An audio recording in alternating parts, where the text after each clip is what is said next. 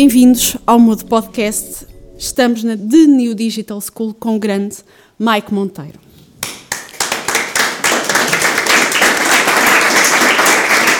Obrigado. Obrigado, prazer estar aqui. Eu vou tentar fazer isto em português o mais possível. Quando não puder, faço em inglês e o Tiago traduz. Está bem? Incrível. Obrigado por virem todos aqui hoje. Não tem mais para fazer numa terça-feira à noite. Vais no teu segundo podcast. Tiveste o Let's Make Mistakes Ah, sim, e agora o Voices of Design. Voice of Design. Em Portugal, isto dos podcasts, para quem não é um jornal ou uma televisão, ainda é alguma coisa nova. Que asneiras é que aconselhas quem tem um podcast fazer? Primeiro, não fazer um podcast. Pronto, olha, boa noite. Foi um prazer. Boa noite a todos. Olha, tem gente interessante para falar. Não tens aqui hoje ninguém interessante. Tens o Tiago. Ahm, e para, para crescer a audiência tem, tem que se fazer regularmente. Tens de fazer ao, todas as semanas ou duas em duas semanas, mas para as pessoas terem, para terem um hábito. Têm que esperar todas as quintas-feiras há um podcast novo. Ou toda outra quinta-feira há um novo. Ser regular. Regular, isso. E podem-se lançar bombas num podcast ou deixamos as bombas atómicas só para outros sítios? Bombas. Bombas atómicas. Ah, eu não gosto. Eu ouvi dizer que por Braga falaste de uma bomba atómica. Como é que Ah, se constrói tive- uma bomba sim, atómica? tive na eu não estive lá, portanto vais ter que nos explicar. Estive na Braga semana passada, no uh, Mirror Conference. Houve cá, porquê que uma conferência portuguesa tem o nome em inglês? Os portugueses costumam dizer um ditado que é utilizado por uma marca de bolachas que diz que o que é nacional é bom. Mas na prática ninguém acredita nisso. E eu acho que isso já vem desde os tempos em que Dom Sebastião se perdeu no nevoeiro, que ninguém acredita que o que é nacional é bom. E então o inglês torna tudo mais apetecível. Ah, bem. É das maiores críticas que nós recebemos, é porque é que este podcast não é em inglês. Ah, é? É, é das maiores críticas. Ah, ok. E quando tu aceitas falar em português foi só a melhor coisa que nos podia ter acontecido. Ok. Vou tentando. Mas eu, eu acho que o teu inglês é melhor que o meu português. Não, não vamos tentar comparar isso. Tá bem. Olha, uma coisa que não se dá bem em podcast é fazer assim, porque não se ouve. A ficar encaralhada por Mike Monteiro. Podem-se dizer as neiras já agora. Em qualquer língua, sim. Está bem. Mike, hum, eu se bem me lembro, já na altura que eu estive no podcast, nós começamos sempre por fazer, por fazer um pedido de pedir ao nosso convidado para nos contar um pouco da sua história. Eu não- queria que isto fosse ah, simplesmente uma história e ia-te pedir algo ligeiramente diferente. Conta-nos quais foram as coisas que, ao longo da tua carreira, desde que começaste, que tu aprendeste que não se devem fazer. Ou seja, aquelas, todas as lições que tu nos dás, quais foram aquelas que tu aprendeste da pior forma? Nunca trabalhes com amigos, nunca trabalhes de borla, Ah, nunca trabalhem sem ah, saberem o que vão receber e nunca trabalhem para ninguém que não podem dizer não. Muito bem. Portanto, basicamente, quanto mais informalidade e proximidade houver com o nosso cliente, pior. Se for família, se for um amigo, se houver laços emocionais. Eu, eu nem gosto de estar no mesmo quarto com família, muito menos trabalhar para eles. Eles não vão ouvir isto, pá, não. Acho que não. Não. Não, acho que não. Só se tu partilhares. Não, eu não digo nada. Claro. Quais dessas histórias é que foram aprendidas da pior forma? É, é sempre a trabalhar com amigos, porque quando se trabalha com amigos e é, é informal, não se perde só um trabalho, mas pode-se perder um amigo, Exatamente. que é lixado. Muito lixado. Vou pegar numa coisa que disseste que aprendeste. Tá bem. Nunca trabalhar com alguém que não se diga não. Numa cultura em que não estamos a lidar com o cliente, mas estamos a lidar com o patrão, e quando o argumento dele é o gajo que paga, como é que se diz não a um patrão? Não. Olha, o teu patrão cliente-patrão é a mesma coisa. O teu patrão deu-te emprego porque tu eres um, és um profissional. Tens conhecimentos que ele ou ela não tem. Sabes fazer uma coisa que ele ou ela não sabem. Por isso é que ganhaste aquele emprego. E para trabalhar com essa pessoa tens que fazer esse emprego. Mas tens que fazer o emprego da maneira que tu sabes, não é da maneira que eles sabem, é da maneira que tu sabes. Se eles soubessem, não tinham dado o emprego. Imagina que o mesmo patrão dá um emprego a um contabilista e depois vai ao contabilista e diz: Epá, eu não gosto de setes. Setes são feios. Dão azar. Dão azar. Ver setes nos teus números. O contabilista ouve isso e diz: Epá, mas para onde é que eu vim trabalhar? E, e, e sai de lá. Um designer acontece coisas assim todos os dias, o, pat o patrão entra lá, olha, eh, não quer que faças mais coisas assim, não quero que uses este, esta cor ou esta tipografia. E o designer, a maioria das vezes, ah, está bem, está bem. Imagina-te a fazer a mesma coisa que o contabilista. Não ganhaste aquele emprego para fazer as coisas que o patrão quer, mas para fazer as coisas que tu sabes que são corretas. Entendes? How'd I do? How's my Portuguese? Perfect. Perfect. Yeah? Right. O teu patrão assina os teus cheques, mas tu não trabalhas para ele ou ela. Tu trabalhas para as pessoas que encontram o teu trabalho, que têm que usar o teu trabalho. Tu tens que fazer o teu trabalho com, com a pensar nelas, não é o patrão. A gente agora já não tem clientes, mas quando tínhamos clientes, eu dizia sempre, antes de assinarmos contrato qualquer, eu dizia-lhes: Olha, antes da gente começar a trabalhar juntos, tenho que dizer isto: tu vais-me assinar cheques, mas eu não trabalho para ti. Temos um objetivo a cumprir, eu vou trabalhar a melhor maneira que eu sei para chegar a esse objetivo. E se tu, se tu me pedires qualquer coisa ou dizeres que eu tenho que fazer qualquer coisa que, que eu acho que não dá ao objetivo, eu não faço. Depois, a gente estamos aqui, seis meses depois do projeto acabar, e tu chamas-me e dizes: então, o coisa que a gente fez, lançamos isto, está lá, estão gente a usar, não sabem usar, está uma merda, e não está nada como deve ser.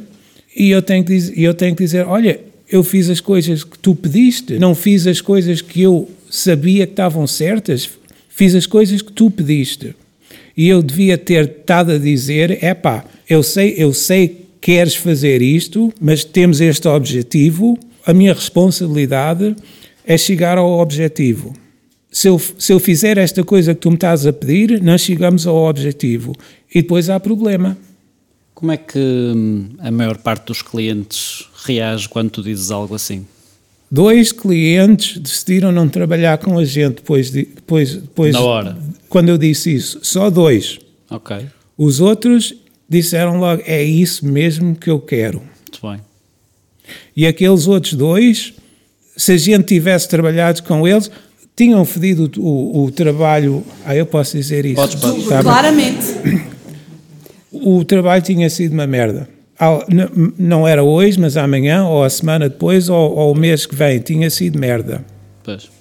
Se nós todos, enquanto designers, começarmos a ter essa percepção de que a nossa responsabilidade vai muito além daquilo que é o nosso contrato com o cliente ou o nosso contrato com o nosso patrão, em que coisas é que temos de pensar?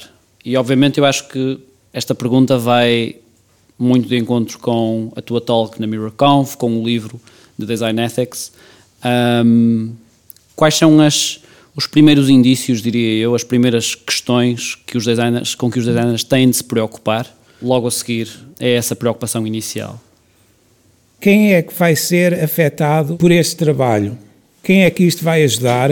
Quem é que isto vai aleijar? Quem é que está a ganhar dinheiro com isto? Como é que ganham o dinheiro? Quem é que vai ficar lixado da maneira que eles ganham o dinheiro?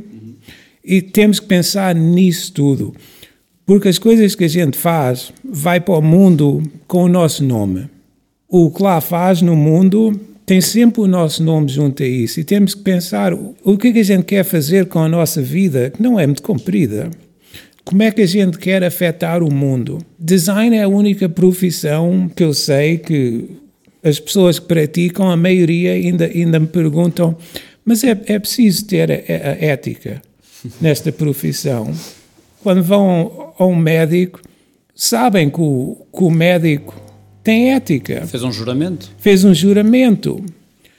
E ninguém aqui ia a um, a um médico que não tinham feito esse juramento. Uhum. Não, nem pensar. Ninguém aqui, ninguém aqui usava um advogado que não tinha, que não, não tinha ética.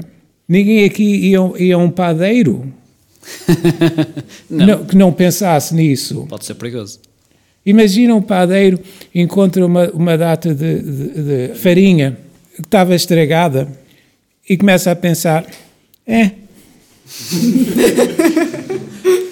Quando eles ficarem doentes, já o pão está vendido. Exatamente. Eu só quero que designers pensem da mesma maneira. E porquê é que, no fundo, foi preciso chegarmos a 2018? Já andamos nisto todos há bastantes anos. Porquê é que foi preciso chegar agora para se falar disso? Porquê é que o designer não vem com a ética built, É, built-in? Eu estou a falar nisto há tanto tempo. há tanto tempo. Mas só agora, agora é que. É, Agora estão outros a falar. que Sim, é uma maravilha. Sim, é uma sim. maravilha. Mas cada vez que alguém me pergunta, só se fala nisto em, em 2018. É pá, vai-te foder com isso. Estou aqui há anos, estou aqui há anos e ninguém me queria ouvir. Não, não me queriam ouvir porque estavam todos a fazer-me dinheiro. Dinheiro. Exatamente. Não é à toa que estamos aqui numa escola, não é à toa que, que estamos, que, estamos eh, que este assunto me, me interessa. Ahm, aquilo que me preocupa hoje em dia é sobretudo perceber. Eu sei que os meus, os meus alunos, os meus designers vão para o mundo e vão ter que combater todas estas guerras, talvez outras, mas tenho a certeza que todos eles têm a cabeça e o coração no lugar certo. O que é que será necessário para um novo designer conseguir entrar neste mundo com todas as ferramentas? Que ferramentas é que ele precisará de ter? Designers têm que entender não só a técnica que precisam para fazer o trabalho, isso, isso, isso eles têm, têm plenty, mas têm que entender a responsabilidade e o poder, o poder que eles têm com o que fazem. Eu falo com tantos designers no mundo inteiro, não sei, não sei o, o que é o problema, que eu também sou um designer. Eu, quando critico, estou-me a criticar a mim também, por isso posso dizer o que quero. Imposter syndrome. Síndrome Síndrome do impostor. do impostor. Olha, agora parece um esperto aqui. Síndrome de impostor. É, é o mundo inteiro, designers têm síndrome de impostor. Sim, exatamente. E eu conheço designers que, quando, ah, quando são contratados, falam com 10 pessoas na companhia, voltam 3, 4 vezes. O ciclo de, serem, de ganhar o emprego é tão comprido e, e tão complexo e falam com tanta gente e depois no o primeiro dia de trabalho chegam lá e têm síndrome de impostor. E eu pergunto, mas tu conseguiste enganar tanta gente? tanta gente. Conseguiste enganar 30 pessoas nesta companhia? Achas, achas que foi isso que aconteceu? Exato. Não entendem? Não, não sei, não sei porquê. Falam com tanta gente naquela companhia, aquela gente toda está. Esta, esta é a que a gente deve contratar. E depois chegam lá e dizem: Ai pá, eu não sei, não sei como é que arranjei este trabalho, eu sou um impostor, eu vou fazer tudo o que eles querem para ninguém descobrir que eu sou um impostor. Isto soa-me a algo quase como se fosse uma doença da área. É uma Sim, doença, é uma, sim. É uma deficiência, qualquer coisa mental. Mas que se espalha, que passa de designer para designer. Passa. é um vírus. Nós, como professores, Passa. sentimos, sentimos isso. não é? Yeah. Até porque eu ia-te colocar outra questão nesse sentido, que é muitos dos meus estudantes, eu dou formação noutra escola, que não é concorrente, nós também já tivemos Não, essa, não, essa conversa. E muitos dos meus estudantes mandam-me hum, CVs em que têm cinco na ferramenta A, têm quatro bullets na ferramenta B, têm, ou então gráficos a mostrar as percentagens de, de ferramenta. E eu fico a saber exatamente o mesmo sobre o que é que eles sabem fazer. E eu queria pedir-te ajuda, como é que, enquanto formador ou professora, como quiserem chamar, eu pego nestes estudantes e lhes digo que o mais importante não é uma ferramenta, porque há 20 anos atrás não havia Adobe, não havia sketches, não havia nada. E aquilo que se calhar torna realmente interessante para uma empresa não é a ferramenta, mas é o processo de pensamento deles e os objetivos que eles ajudaram a chegar. Uhum. Em 2018, todos os designers aí sabem mais ou menos a mesma ferramenta. Uhum. Ferramenta não é uma maneira de arranjar emprego, porque a gente sabemos todos a mesma coisa. Se vou contratar um designer, eu quero saber que geneiras é que o designer não me deixa fazer. o que é que esse designer traz para, para a companhia? Eh, como é que ele trabalha com outra, ou ela trabalham com outras pessoas? Eh, que tipos de problemas é que eles gostam de resolver? E how do they act when things go wrong? O que é que eles fazem quando as coisas correm mal? Mas o, o erro corrijo-me se eu estiver errada, mas aquilo que eu sinto, pelo menos na, na comunidade portuguesa, é que o erro é uma vergonha. Eu fiz uma asneira, eu não vou dizer a ninguém que isto mas me correu isso mal. é muito cultural, muito português. É uma vergonha. Isto correu mal, eu não vou contar a ninguém. Que vergonha. O que é que eles vão pensar? Vamos destruir o, o, os mitos nacionais aqui. vergonha mundial porque eu tenho falado com designers para o mundo inteiro e têm todos a mesma vergonha. Eu não posso trabalhar com uma pessoa que tenha vergonha de me dizer que errou. É, é, é uma das, das, das maiores coisas que eu procuro em empregados. Uhum. É tenho que saber que estou a trabalhar com uma pessoa quando erra, que quando erra, porque a, a gente todos erramos, erramos tanta vez por dia. Uhum. E quando eles têm a confiança de me dizer, de me admitir que erramos, a gente podemos começar a arranjar soluções. Sim, podemos uhum. começar a arranjar soluções. Uhum. Quanto mais vergonha têm, quanto mais tentam esconder o erro que fizeram, quanto mais tempo a gente temos que esperar até podemos avançar as soluções. Uhum. Os piores empregados que eu tenho tido em 17 anos de tenho o meu estúdio são empregados que tinham vergonha para me dizer quando erraram. Uhum. E eu nunca, nunca despedi o empregado por errarem, mas tenho despedido empregados por não me dizerem que erraram. Por não serem abertos em relação àquilo que fazem. Exatamente. Pois como descobriste no carro, uh, eu vivi enrolada com um programador. It's a nice way to put it. Pá, uma pessoa não pode ser perfeita, não é? Ele ou tu? Ele ou tu? Eles têm um creme para isso agora.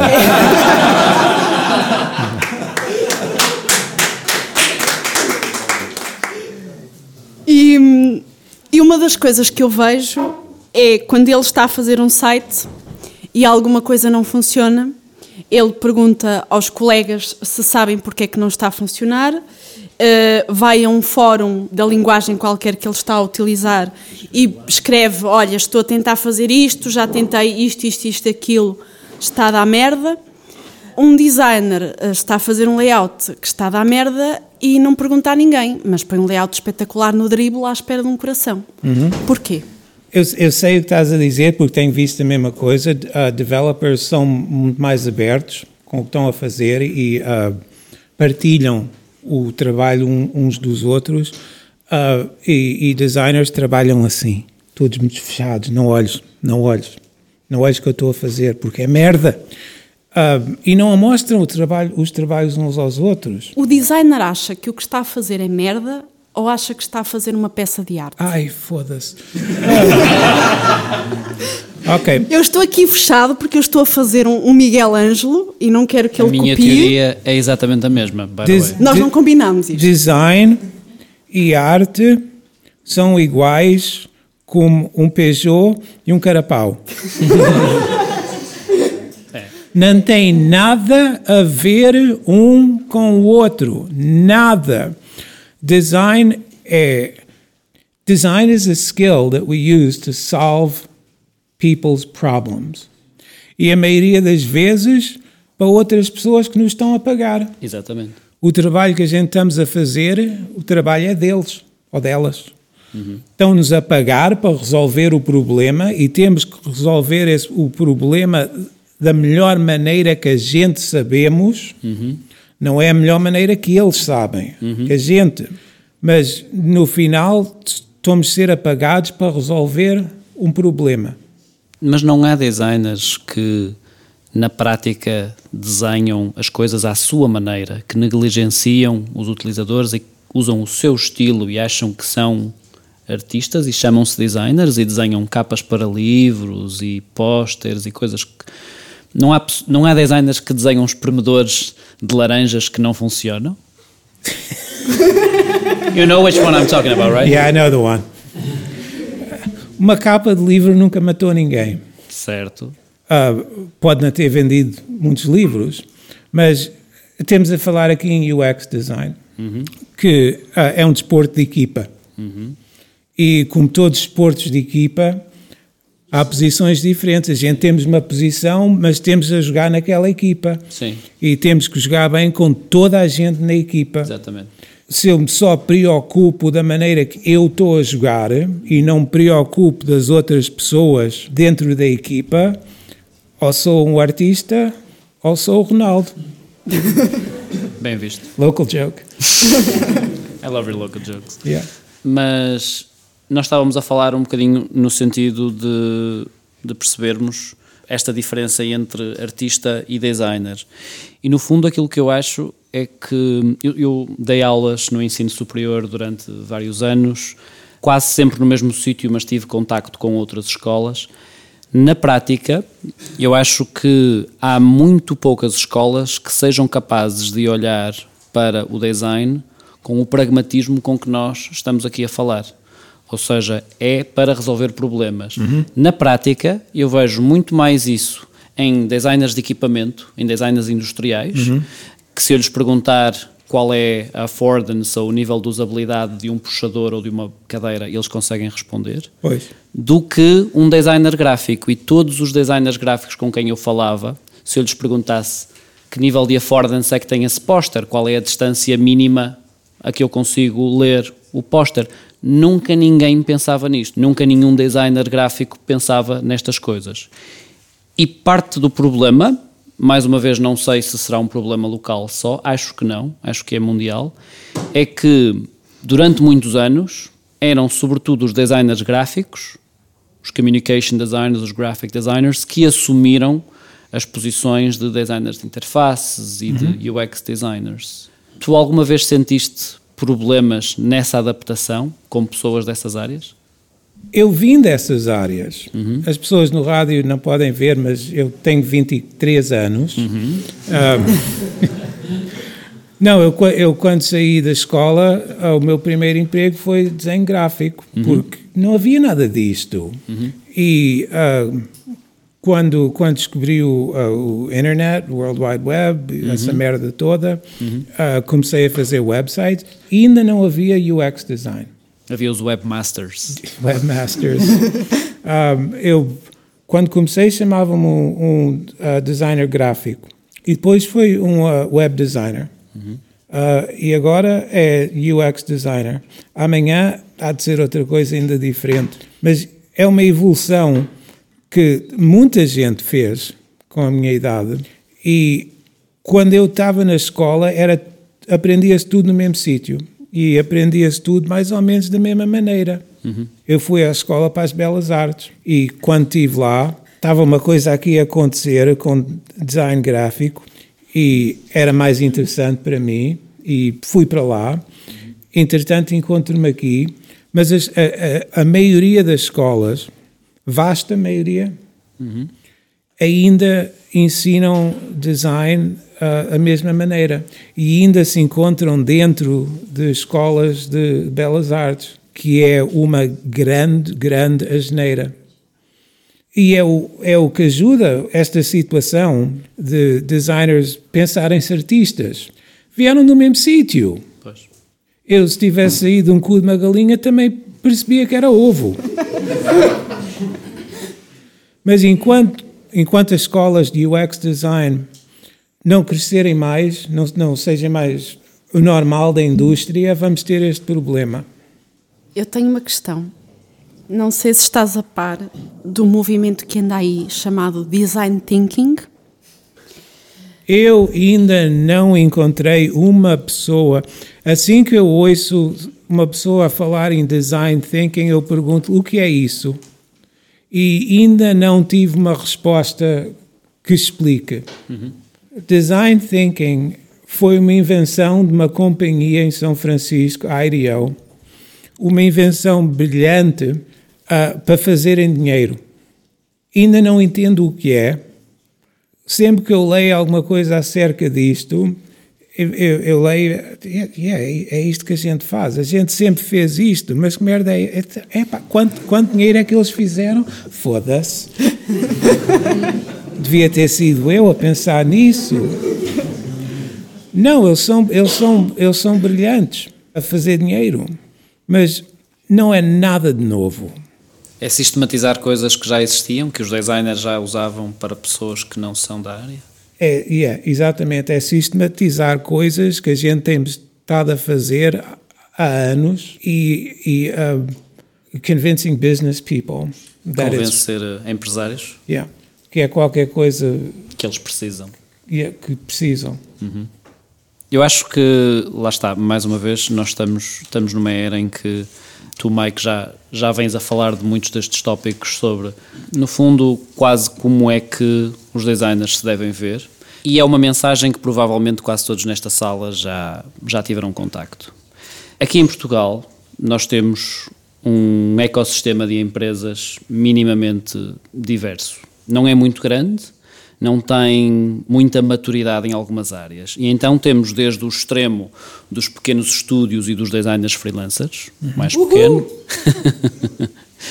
que têm muito esforço, obviamente, todos os dias. Temos as, as pequenas e as médias empresas, desde orientadas a produto, pequenas startups, pequenas agências.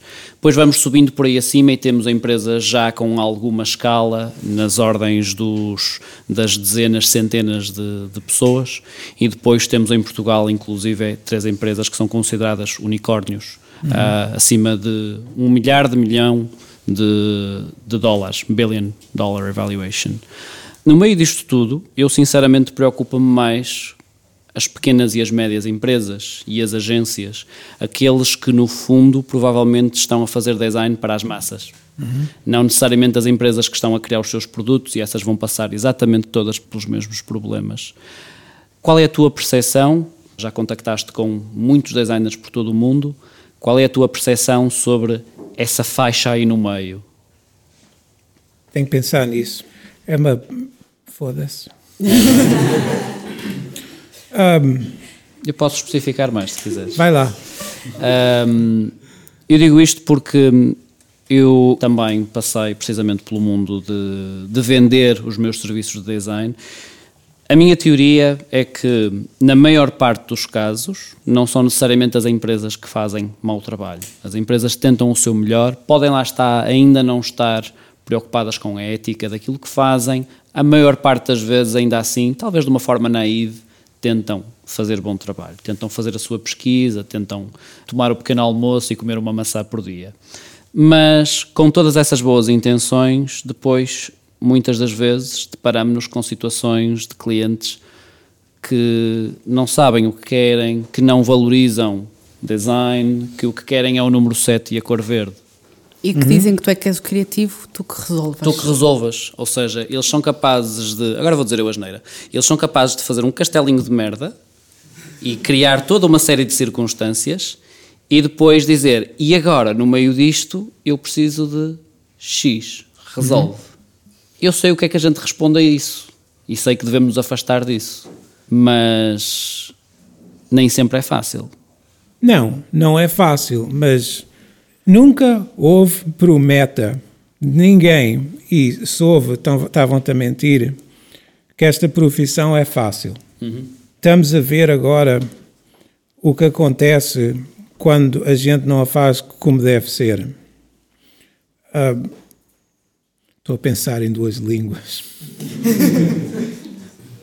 Aceitam-se respostas nas duas. Está bem. Look, we get hired to do a job, and in the end, we have to do it the way we know how to do it best. And sometimes that means stopping somebody from doing work.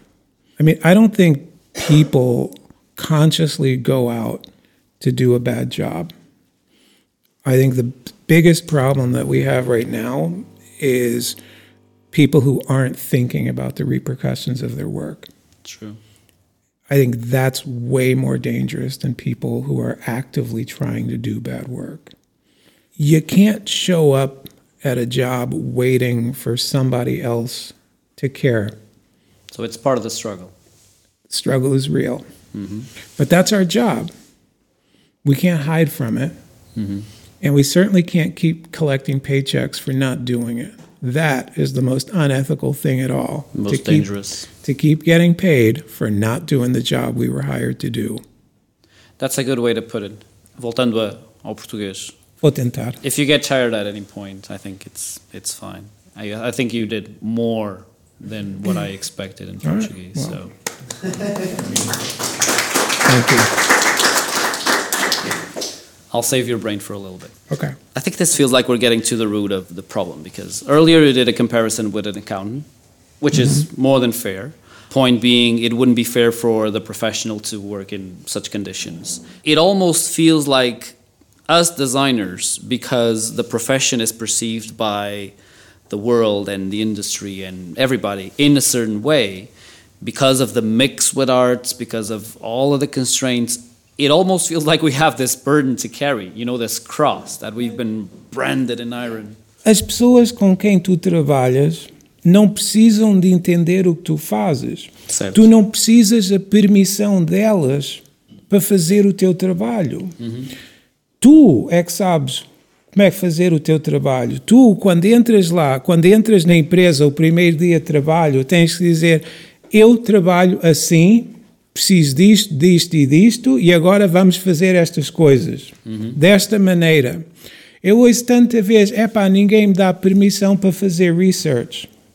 Para que é que estão a pedir? Façam, né? façam-na e digam aos outros: agora vamos fazer research. Vamos fazer três semanas de research. E quando o patrão dizer: epá, não posso fazer isso, vamos ter uma conversa. mas, mas tem que começar com: vamos fazer isto. Isto é a razão que me deste este trabalho. Imagina outra profissão está a, pedir a, a- a- Permissão. permissão para, faz, para fazer. Imagina, vamos à sala de, sala de emergência. Às urgências. à urgência. Imagina que acontece aqui qualquer coisa esta noite e, e um de nós temos que ir à, à sala de emergência. Estamos lá na sala de emergência, temos três dedos num saquinho de plástico. e entra um- um- um- uma médica e a primeira coisa que a médica diz é como é que queres que eu faça isto?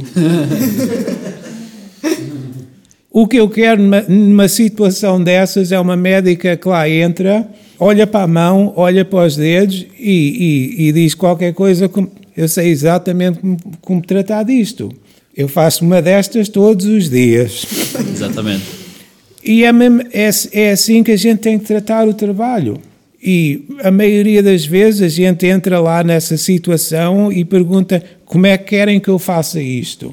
E lembrem-se, foram contratados por uma companhia que disseram logo à primeira: a gente precisa de um designer. Senão não tinham contratados. Se eles disseram que precisavam de um designer e depois contrataram um designer, eu espero que agora tenho um designer. E quando houver um problema que é preciso design, está lá uma pessoa da empresa que sabe fazer esse trabalho. Se me perguntam a mim como é que és que eu faça isto, é pá, eu fico nervoso. Então quem é que eu contratei? Contratei um designer e estão-me a pedir a mim como é que há de fazer o trabalho. Foda-se. Eu acredito que não seja só a nível nacional, uh, mas acho que enquanto designers temos aqui algum trabalho pela frente, que é desmistificar que o designer não é um macaquinho que mexe em Photoshop. Uhum. Eu uso muito esta metáfora, porque se for para mexer em Photoshop eu não sou precisa, eu arranjo um macaco que o faça.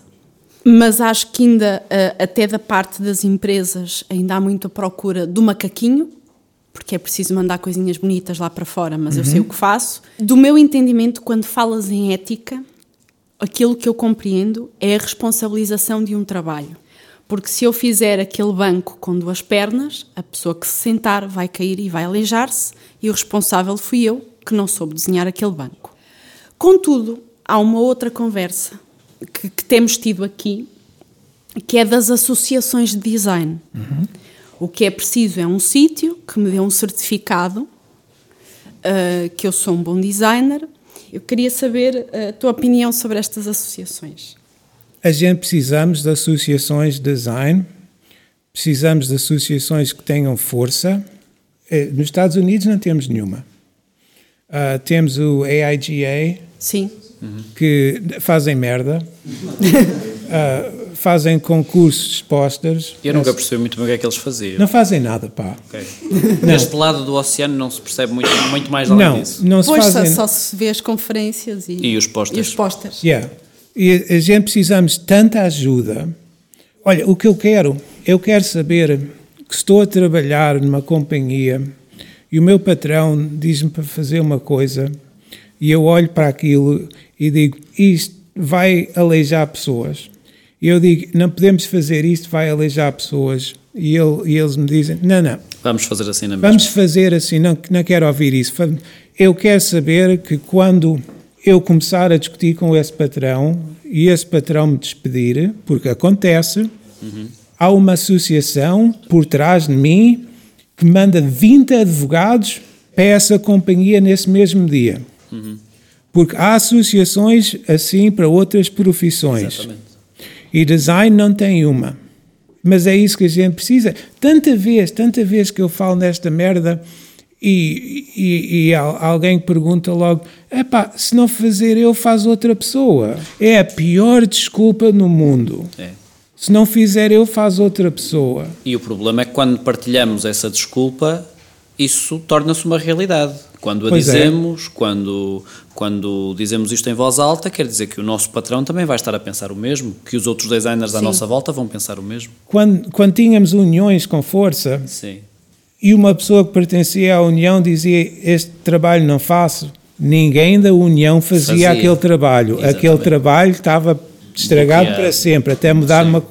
E é isso que a gente precisa. Nós, nós no outro dia tivemos, na sexta-feira passada, uma pequena conversa em que falamos sobre regras, sobre leis, sobre algum tipo de regulação. Olha, eu estou a falar em socialismo e eles estão, estão todos já. já é pá.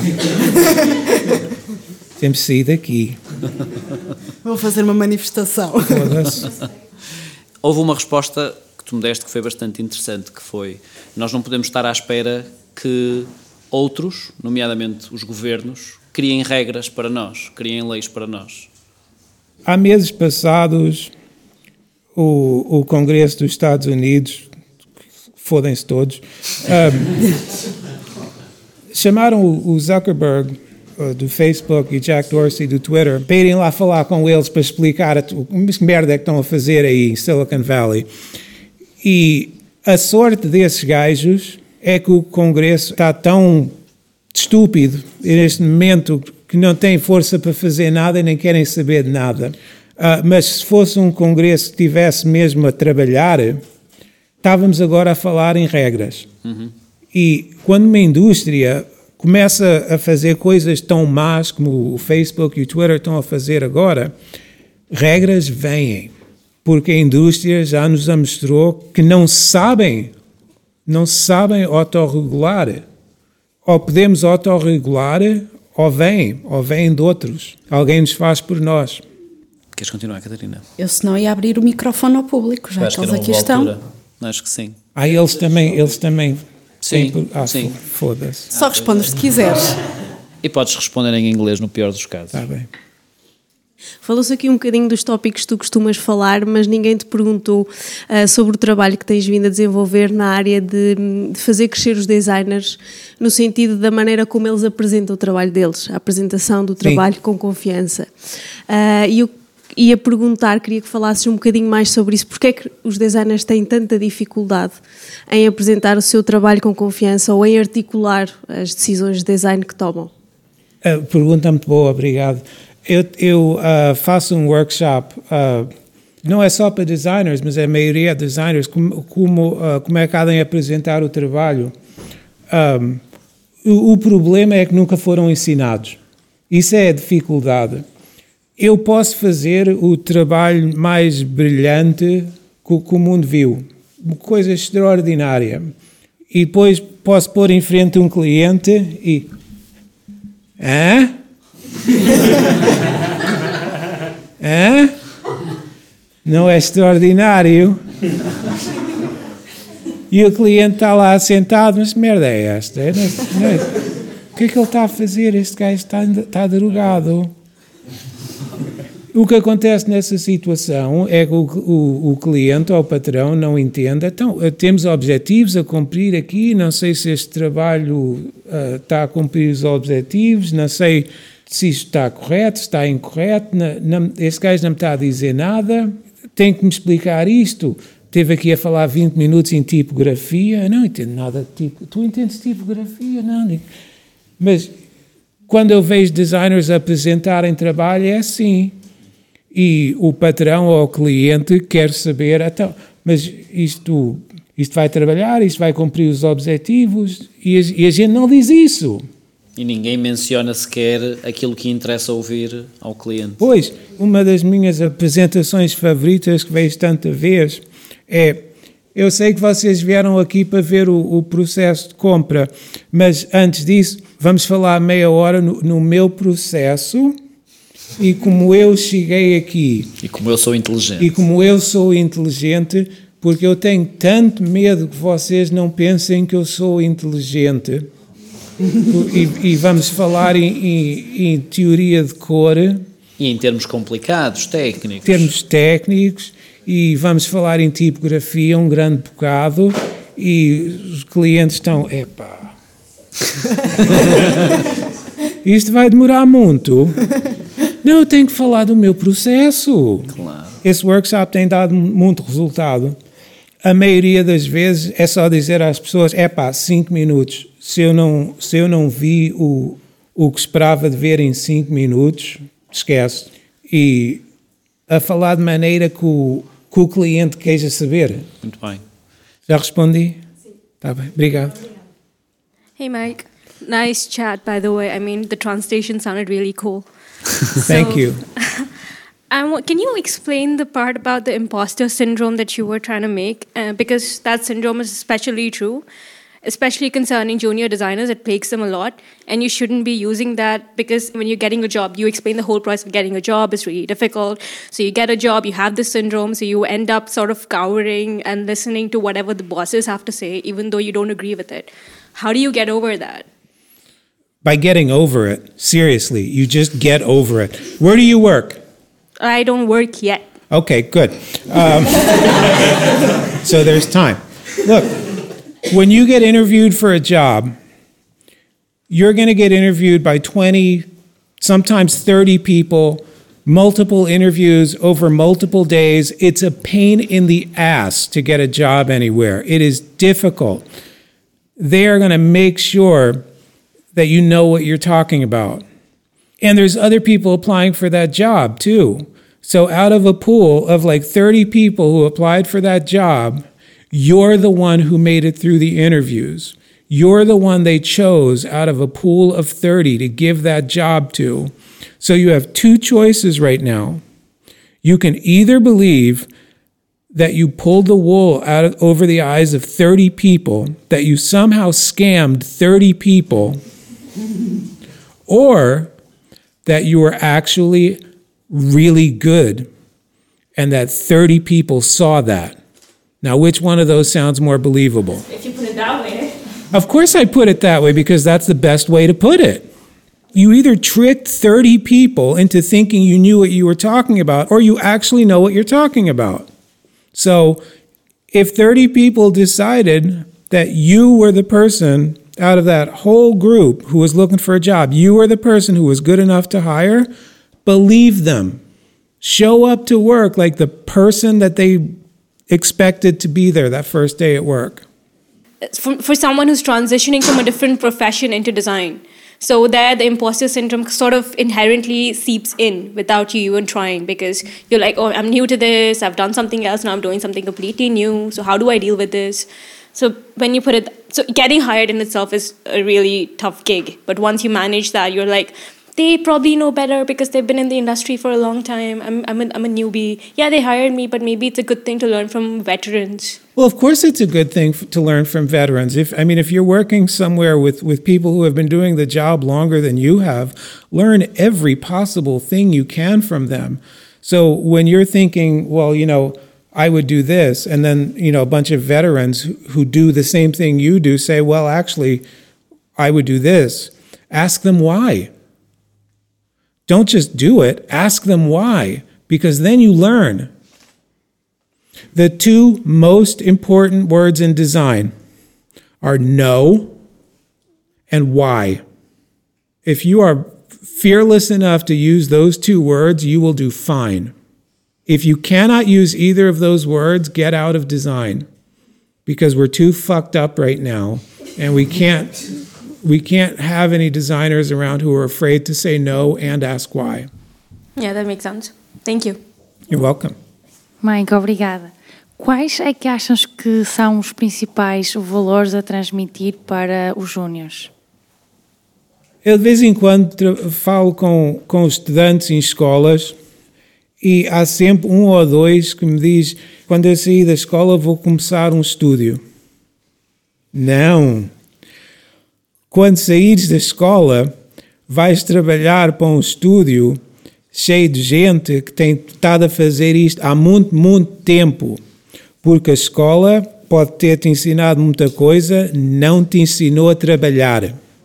Só vendo outras pessoas a trabalhar, só vendo a maneira deles tratarem de patrões e clientes, dia sim, dia não, assim é que se aprende a trabalhar. E quando eles fizerem uma coisa que tu não entendes, pergunta porquê que fizeste isso, porquê que falaste com esse cliente dessa maneira, porquê que disseste isso a, a esse developer, porquê que vamos fazer as coisas diferentes esta semana do que fizemos a semana antes, porquê, porquê, porquê. É só. Olá, Mike. David.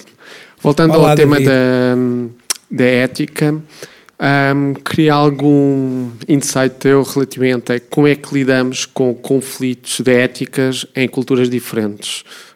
A ética em Portugal não vai bater exatamente igual com a dos Estados Unidos, com a ser mesma em muitos países da Ásia. Como é que nós lidamos o nosso trabalho de designer, nosso- os nossos valores, a nossa ética, com clientes e a ética dos utilizadores espalhados pelo mundo? Uma, uma questão brilhante, obrigado. Ah, tens um exemplo? Tenho um exemplo de vida, que eu nasci na Suíça e os meus pais são portugueses, por isso há muita coisa que bate um com o outro. Estou a trabalhar numa empresa ah, portuguesa e americana, por isso há forma de a visão de como é que é suposto ser o trabalho, quais são os objetivos, quem são os stakeholders, o que é que os clientes querem, são nem sempre se alinham e isso às vezes é causa de atrito. Há muito pouca coisa que a gente possa fazer em UX que não seja usado por muitas culturas. Muitas culturas. O que, tu- o que vocês estão a fazer aqui em Portugal é- vai só ser usado em Portugal. Não. Tudo vai ser usado por muita gente. E até em Portugal há muitas culturas. Cada vez mais. Cada vez mais. E é uma maravilha. E o melhor que a gente pode fazer é incluir essas culturas todas quando estivermos a fazer as coisas. How is this going to work for different cultures? Is a, is a question that we need to be asking while we're designing things. And the best way to answer that is to involve different cultures when you're designing it. If your team is a bunch of white boys, you're fucked. You're also going to be really, really boring to work at. But if your team looks like the rest of the world, you're going to do a much better job solving problems for the entire world. And the stuff that we do is going out to the entire world. It doesn't matter whether you're in Silicon Valley or whether you're here in Porto, the world is going to use it. Does that answer your question? Okay. A minha pergunta era sobre um, resolver problemas e as empresas que, que te abordam para resolver problemas. Muitas vezes as empresas abordam designers a, a achar que têm um problema e, e aquilo que lhes pedem para fazer, acham eles vai resolver o problema. Por exemplo, pedem um logotipo quando na verdade eles não precisam de um logotipo. Uh, como é que nós dizemos às empresas, ou explicamos às empresas o que, é que, o que, é que é preciso fazer para resolver o problema que eles têm, que muitas vezes não é aquilo que eles nos pedem uh, para fazer? Os clientes com quem a gente trabalhou entram, entram, entram na porta uhum. e têm uma solução. Uhum. Entram sempre com uma solução, a maioria das vezes. E querem que a gente faça a solução. Que é normal. É normal. Senão, foi assim que eles identificaram a necessidade. Vocês têm que se lembrar que ninguém ensinou clientes a serem clientes. Ninguém ensinou patrões a serem patrões. Ninguém ensinou ninguém a trabalhar com designers. Uhum nós, como designers, temos uma oportunidade de ensinar a essa gente como é que se trabalha com a gente. Mas aceitarem a maneira que eles pensam que é trabalhar com um designer não está a ajudar ninguém, inclusivamente eles.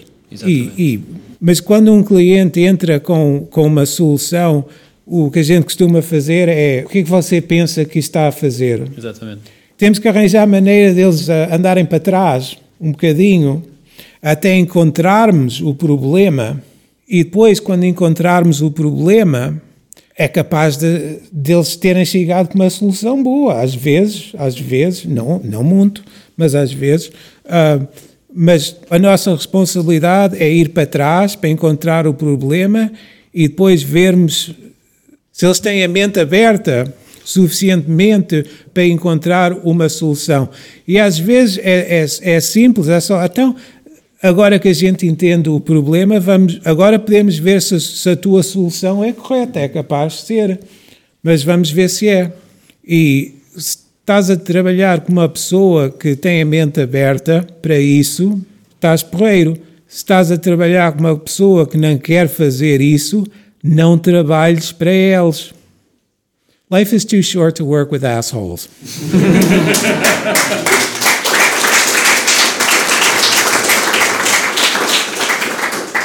I wouldn't be able to translate that, by the way. There you go. Nothing better than the, the real version. Hi. Hola. Um, Hola. My name is Damon. I'm from Atlanta, Georgia. Nice to meet you. Uh, Mike? How the hell did you end up here from Atlanta, Georgia? That's a good question. We can That's... talk about it later. But my question is when designing for developers in the, in the handoff, can you talk about the fidelity that is, is required to communicate properly with your developers? And is there is in the pros and cons of giving them a high fidelity uh, design uh, ex- explanation rather than low fidelity, easy to uh, easy to understand um, stories and um, storyboards? See, the problem word in what you just said was the word handoff, which was like the third word that you said. If you're working in a situation where there's a handoff between designers and developers, you're already fucked.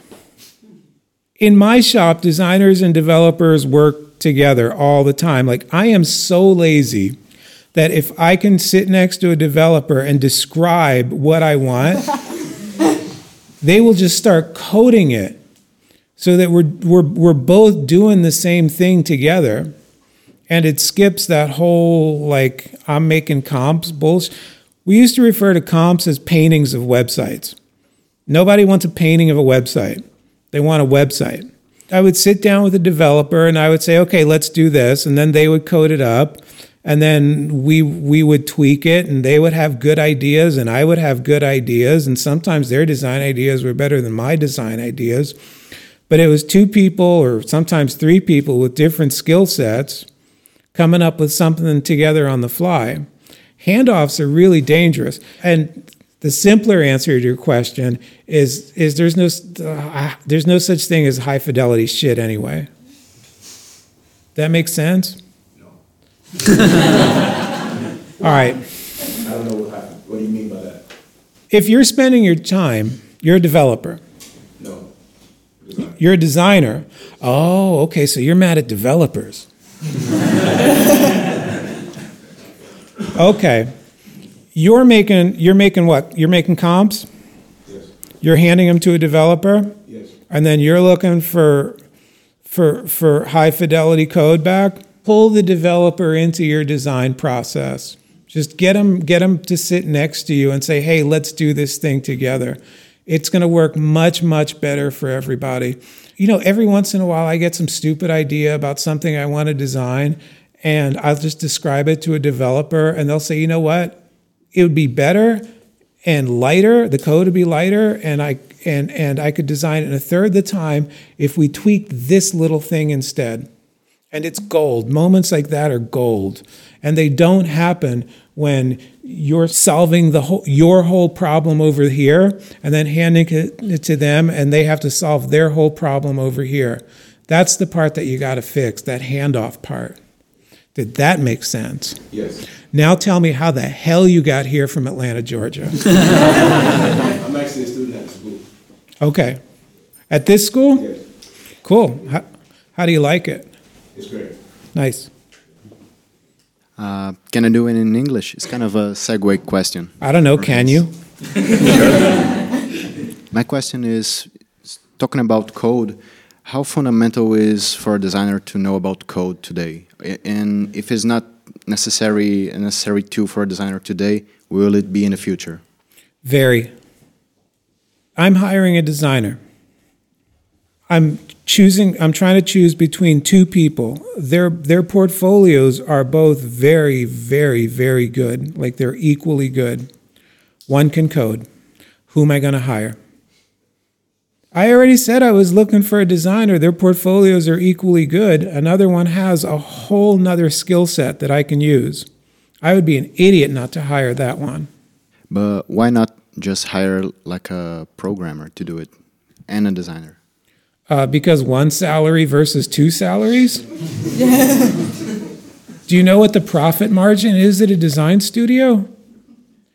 Anytime you can be good at two things instead of just being good at one thing, be good at two things. A designer that can code should be better paid? I think a designer that can code should be better at asking for more money. I mean, the, the way you phrased it sounds like money just arrives. Get paid what you're worth, but nobody's going to pay you what you're worth if you don't ask for it.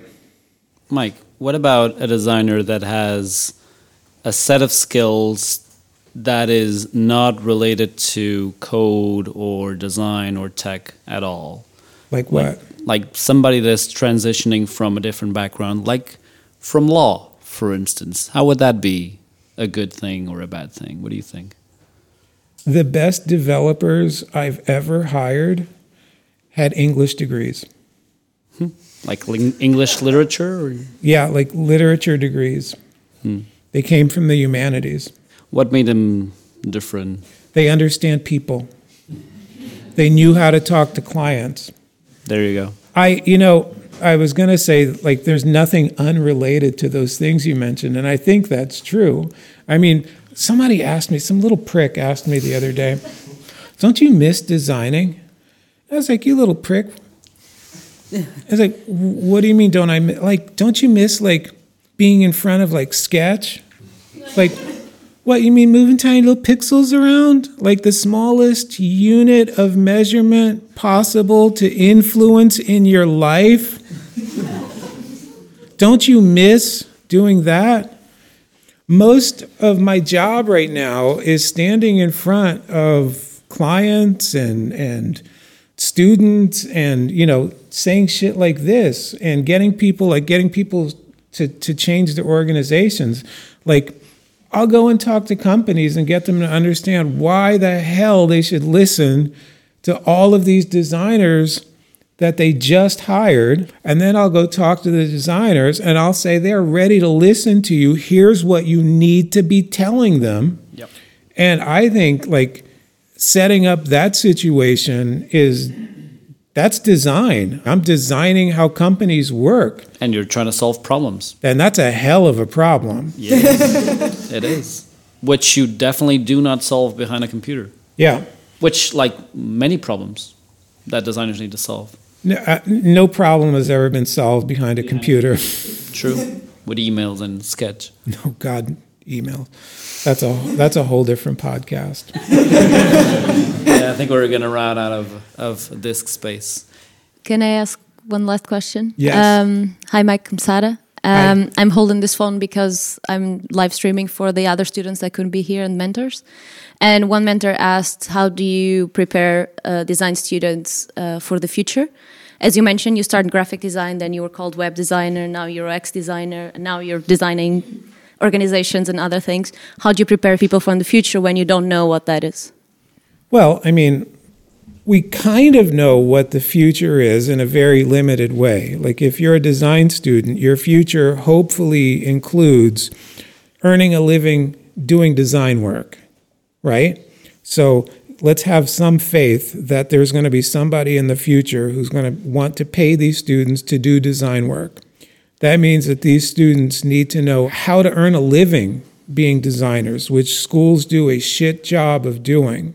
So, uh, we were talking about the presentation workshop earlier. If somebody hires me to do design work, I need to know how to convince them it's the right design work. Anytime you do, let's say you do the right work, you do it well, it solves the customer's problem, but you can't explain to them that it solved the problem. You're going to spend, you're going to take, that work is going to go back to your studio and you're going to spend like another two weeks changing it. So that's money lost. So that's why pre- that's why presenting work is so important. If you work at a company and you can and you can't present your work well, then I mean you're just you're just killing all your project timelines. So you need to know how to get work, you need to know how to do work, and you need to know how to charge money for your work. Designers need to get really comfortable talking about money. First question I ask potential clients when they call is what's your budget? Half of them get freaked out. Like, why are we talking about this? And I'm like, oh my God, did you not think money was going to come up? That's weird. They probably prayed about that. Right? Yeah. And then they say, well, it'll look good in your portfolio. I say, yeah, I know it will. It'll also cost you 400 grand. it's going to do both things. What's the biggest selling point for the value of design? The biggest selling point for the value of design is it helps you make more money. So if I'm hiring you and I'm giving you $100,000, you need to tell me how you're going to turn that $100,000 into a million. I mean, we do this with clients all the time. Like we talk, we don't talk about how much we're going to charge. We talk about what we talk about what they're going to make out of it, so that they're not thinking about the hundred thousand they're giving us, they're thinking about the million that they're going to leave on the table if they don't hire us. Muito obrigada a todos por estarem aqui, por tornarem esta sala quentinha hoje. Uh, espero que tenham gostado tanto como eu. Eu estou-me a sentir só a pessoa mais idiota, porque acho que todas as perguntas que eu tinha para te fazer fiz as mais toscas. Epá. Agora vou para casa a pensar, mas eu devia ter perguntado isto e aquilo e aquilo deixa, outro. deixa o Mike decidir isso. É isso, não é? Pronto. Ok, então não, depois... não, não, não sou eu que vou decidir isto. Agora, ok, toda a gente aqui. Quem é que fez as perguntas mais idiotas? Foi, foi bater de palmas. Foi a Catarina? Foi o Tiago? Não sabem bater palmas aqui. Se calhar o problema é esse. Se calhar o problema é esse. Epá. É uma coisa cultural. Eu acho, eu acho que estamos Ah. tão É- pouco habituados, um a fazer perguntas e outros a brincarmos com coisas sérias. Eu acho que vamos bater palmas a todos por todas as perguntas e por todas as respostas aqui. Acho que sim.